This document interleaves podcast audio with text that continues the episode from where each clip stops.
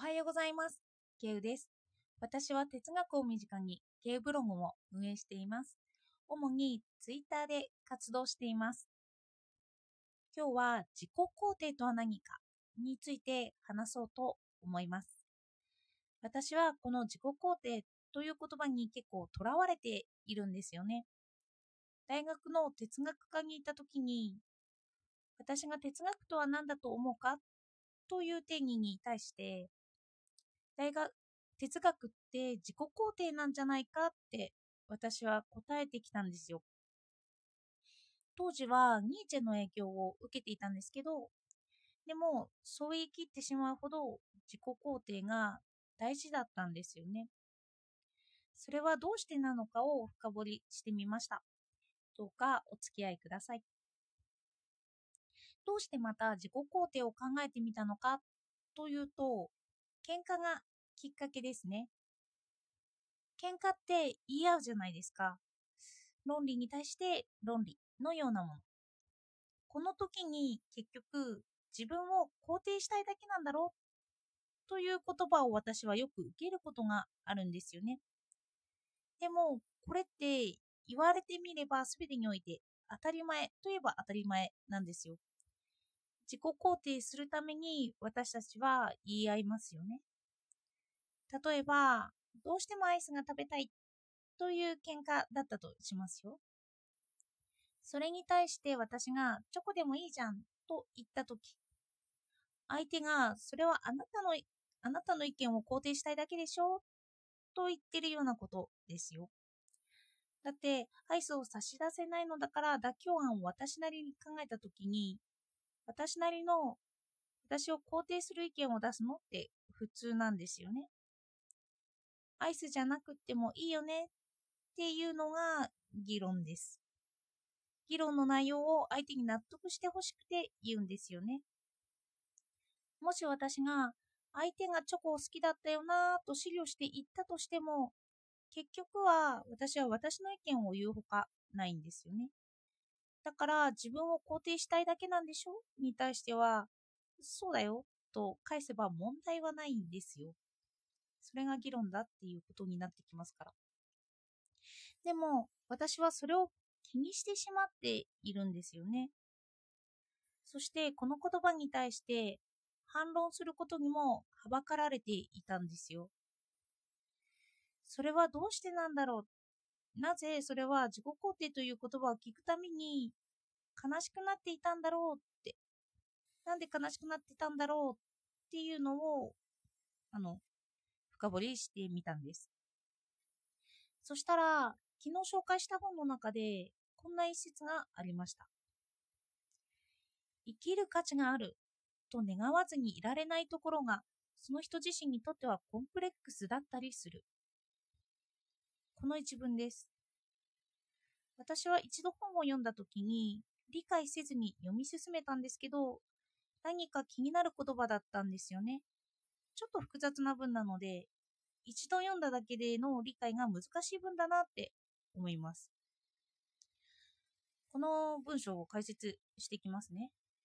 人って生きる価値があるってみんな願ってますよね。どんなに辛いことがあっても死なずにいようって思ってます。そこをあまり問いませんよね。とりあえず生きてるのだからそこに価値を見出そうとしています。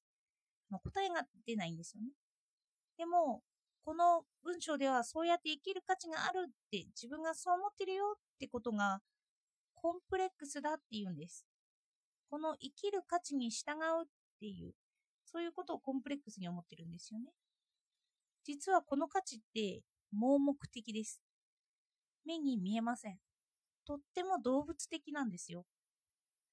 論理的思考に陥って否定しようにもできない部分なんです。人間の限界の部分。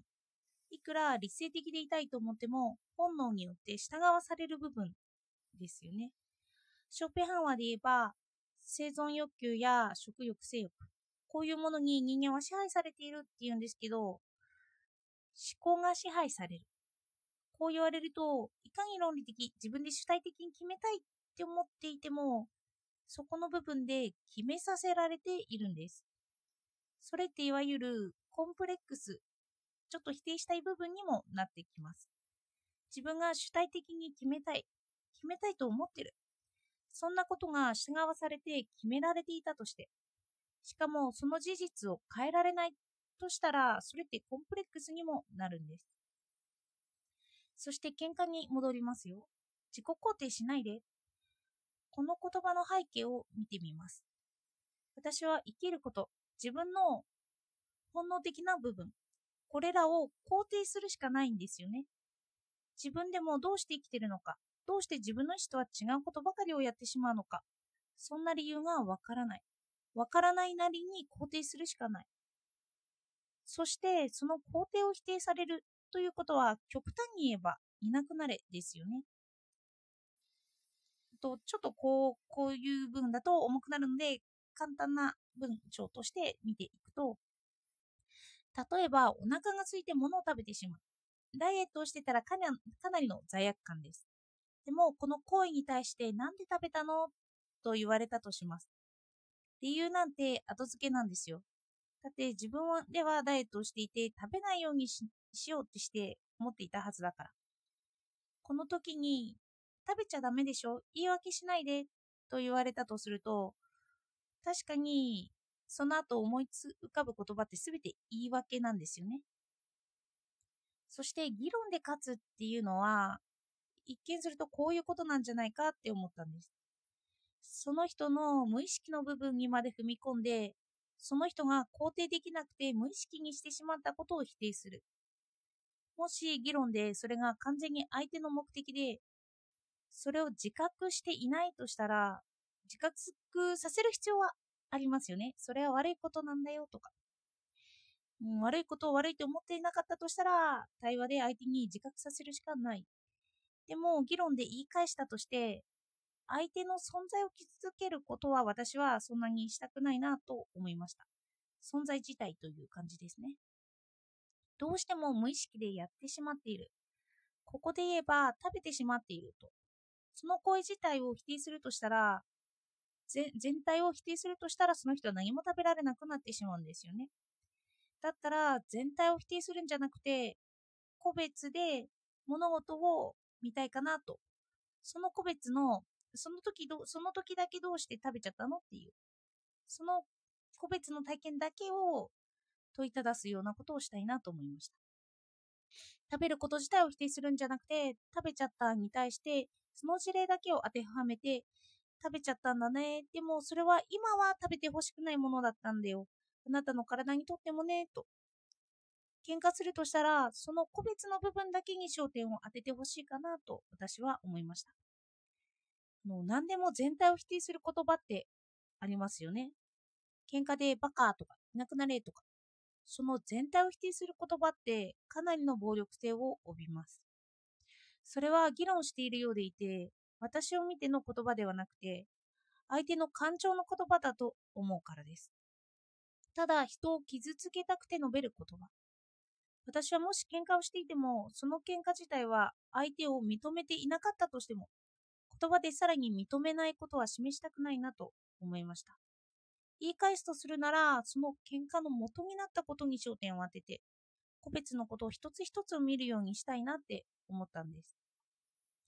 言葉に意識的になると一緒に、それって相手にも意識的になりますよね。